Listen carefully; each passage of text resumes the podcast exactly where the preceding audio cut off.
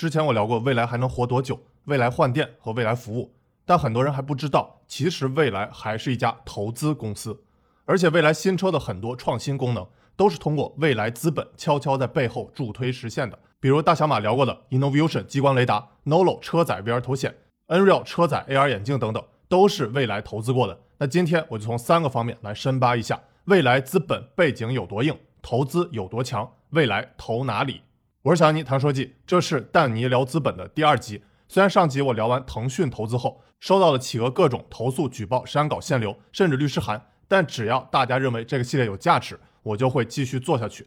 今天聊聊腾讯投资的小老弟未来资本。先说第一点，未来资本背景有多硬？如果你想查未来资本的详细信息，去的不应该是未来汽车的官网 new.cn，也不应该去未来投资者关系网站 ir dot news 到 com。而要去未来资本的官网 newcapital.com。未来资本成立于二零一六年，也就是李斌在二零一四年底成立未来汽车的快两年后才成立的。主要的核心团队有三人，除了大家熟知的未来老板李斌，还有朱岩和于宁。朱岩是原来投资圈大佬，之前在青云创投主导过不少智能电动车项目。而于宁是未来资本从李书福那边挖来的，曾担任吉利控股的副总裁，二零一八年中旬才加入的未来资本。其实，在于宁之前，未来资本还有一胖胖的合伙人叫张君毅，最早是红杉介绍来和李斌、朱岩搭档的。但这两年他在未来资本的声音越来越小，官网上也查不到他的信息。我猜，要不是离职了，要不就是被边缘化了。后来我在天眼查，基本验证了我的结论：他担任未来资本相关的法人、股东和高管的公司，要不就被注销，要不就转让法人给未来资本的朱岩和于宁。所以基本可以确认，于宁就是来接替张君毅的。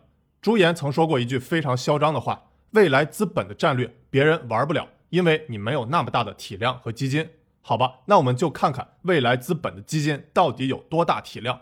有新闻稿说，未来资本整体管理规模达百亿，那我们就具体分析一下未来资本的管理基金两部分：美元基金和人民币基金。美元投早期及中期，人民币投成长期及成熟期。美元基金可以查到，二零一八年 EV One LP 一期目标总额是四点八亿美金，实际募资二点一亿。比较有意思的是，当时保时捷创投还参与投资了未来这支美元基金。今年三月二十一日，未来宣布美元二期基金募资四亿美元，合计就是六点一亿美元，也就是差不多三十九亿人民币。再看人民币基金，虽然首次交割时间比美元基金更早，但未来资本一直没有披露人民币基金募资总额。最新的公告也只是说二期人民币基金首次关闭。我往前扒，未来资本说二零一七年完成人民币一期基金交割，当时是由未来汽车、红杉、高瓴和湖北长江产业基金联合发起，目标规模一百亿元，但据说实际到账只有三十亿左右啊。我猜这也是和当时未来所经历的至暗时刻有关，尤其是二零一八年亏百亿的最惨时候，直接给大伙吓怕了。本来未来汽车要在武汉光谷打造的二十万辆整车基地，投资二百到三百亿元，大家知道后来都凉凉了。幸亏是合肥救了未来一把。整体我估算下来，未来资本一期美元加人民币基金募资不到五十亿，算上今年三月完成的二期募资，整体刚超过百亿。所以未来资本在基金四大环节募投管退的第一阶段募，并没有新闻稿上吹的那么一帆风顺。而且我这还是乐观估算法。一些数据服务商给出的未来资本管理规模只有五十亿人民币，所以大家以后看新闻时要留个心眼儿。计划成立百亿基金和实际募资到的钱往往差异很大。想当年威马汽车还要成立百亿产业基金呢，现在也都不提了，原因你懂的。就像我们小时候目标都要考清华北大，但实际你考上了啥学校，你心里没点避数吗？接着说第二点，未来投资有多强？聊完了募，接着聊投。未来资本公开的投资事件有六十七起，今年一到二月共投了五起。虽然从数量上相比我上集聊的腾讯投资每个月十几起差很多啊，但未来资本也是投出过不少明星企业的，包括盈澈科技、Momenta、小马智行、奥动新能源、滴答出行等等。最最值得关注的是，二月二十四日，未来资本投的新旺达电池，还是和友商理想汽车、广汽资本、东风资产等一起投的。据说 SkyTop 是小鹏相关的投资实体。所以大家说魏小李一起抱团，天下苦宁德时代电池涨价缺电久矣，是时候扶持一个电池小弟了啊！有个现象很有意思，其实之前未来资本还投资过宁德时代，那绝对是一个好的投资案例。但是在未来资本的中文官网上，并没有放在投资公司的案例库里。你要说未来资本投新旺达时间没多久，还没来得及更新，我也就信了。但是没有投宁德时代的消息，我认为绝对是刻意为之。我猜原因是，毕竟未来资本和未来汽车的关系过于紧密，而电池又是未来汽车极其核心的零部件。未来不想让人觉得自己在站队，万一想换供应商，容易出误会。所以未来资本刻意低调宣传自己投过宁德时代和新旺达的消息。如果是我一不小心说对了，未来老哥别生气。后来我在于宁的采访中发现，未来资本在宁德时代的投资已经退出，但是未来在最新公告里的犄角旮旯处又说宁德时代是自己成功的投资案例，这就有点矛盾了啊！宣传了，但又没完全宣传。如果我们看未来资本的投资方向，可以分为六大投资方向。自动驾驶及智能化系统、车联网出行服务、新能源及能源互联网、电动汽车及核心零件、先进制造、企业服务这六大投资方向中，未来资本哪个方向投资最多呢？你可以弹幕猜一下，我之后告诉你答案。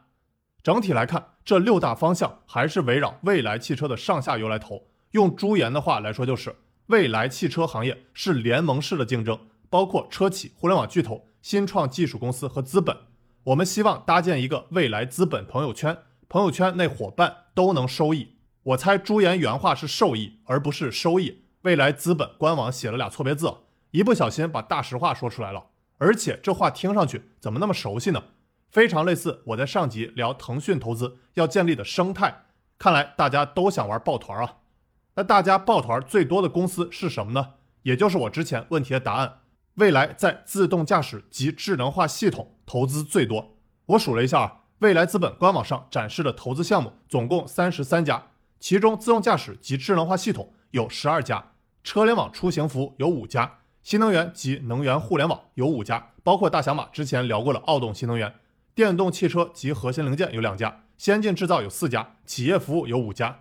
那我在上集腾讯投资视频里说过，如果你想找工作。可以去看看腾讯、阿里这些互联网大厂都重点投了哪些行业，毕竟那都是用自己的真金白银去投票，比嘴上说的更靠谱。这集我聊未来资本，如果你想进入智能电动车相关行业，什么行业更有潜力呢？自动驾驶及智能化系统，了解一下。我们再仔细看看未来资本在自动驾驶及智能化系统投了哪十二家公司，包括了盈澈科技、Momenta、小马智行、Innovision、黑芝麻、主线科技。光翼科技、Nreal、云豹科技、必刃科技、Nolo VR 和易控智驾。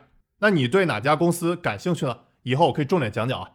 其实我对未来在去年底 ET 五发布会上提到的 Nolo 车载 VR 头显和 Nreal 车载 AR 眼镜比较感兴趣，而且里边还在发布会上嚣张地说，有了这样的视觉体验，车内真的不需要那么多屏幕。好家伙，理想汽车作为出名的车内屏幕多，难怪后来理想也憋不住了，还专门发微博聊车内 VR 设备取代屏幕。不要轻易用概念误导消费者，更不要胡乱去定义哪些自己根本没用过的产品。虽然没直说是回应未来，但懂的都懂啊。这一回合你站哪边呢？我个人是更偏向理想的观点。现在说 VR 和 AR 设备在车内取代屏幕，为时尚早。别说车载 VR、AR 了。现在连在家使用 VR、AR 还不溜呢，而且未来即使有了车载 VR 和 AR，这也不是未来 ET5 和 ET7 前排两块屏幕设计那么拉胯的借口。我就说三点问题吧：一，两块屏幕的最上沿严重排列不齐，有强迫症的不能忍，这种低级错误连之前我常开的 EC6 都没这个问题。二，中控屏还是竖屏，而且不能像比亚迪那样横向旋转，以至于看视频的可视画面太小了。三仪表屏幕一体化太差，大家吐槽特斯拉 Model 3和 Model Y 没有仪表屏幕已经够难受了啊！未来 ET5 和 ET7 干脆给你搞了个淘宝后装的那种感觉的屏幕，样子特别丑。反正我个人是对这种审美难以忍受，谁爱忍受谁忍受。以上三点是我退订 ET7 的重要原因，还有后排座椅不能放倒、后备箱小等问题。之前我微博写过 ET7 优缺点的小结，感兴趣可以去翻。说回未来资本，最后聊第三点：未来投哪里？虽然于宁说过，未来资本从成立的第一天起就不是未来汽车的投资部门，但有一说一，未来资本和未来汽车确实是两个不同公司的实体，但无论是李斌作为两家公司的重要创始人，还是未来资本的投资方向和未来汽车上下游紧密相关，光是从起名都有“未来”二字，你就能看出来，未来资本和未来汽车的关系密不可分。这里我科普一下，一般大厂的投资实体可以分为两种，一种叫 CVC（Corporate Venture Capital），也就是企业内部的投资部门，俗称战略投资部。比如我之前就在某电商上市公司 CVC 干过两年，还有我之前讲过的腾讯投资部、大小马聊科技的字节财测战投部等等。都是属于 CVC。另外一种就是换名称，单独成立资本公司实体，比如小米的顺为资本、美团的龙珠、阿里的云峰等等啊。但未来资本的定位，感觉在这两者关系之间非常暧昧。如果把 CVC 比作是结婚，把换名称单独的资本公司实体比作谈恋爱，那未来资本就像是中间的订婚状态。所以说，未来资本未来投哪里呢？答案非常简单粗暴：未来汽车缺啥，未来资本就投啥。朱岩说过一句话，挺有意思：汽车、硬科技、能源三大产业的融合将迸发无限的机遇和可能。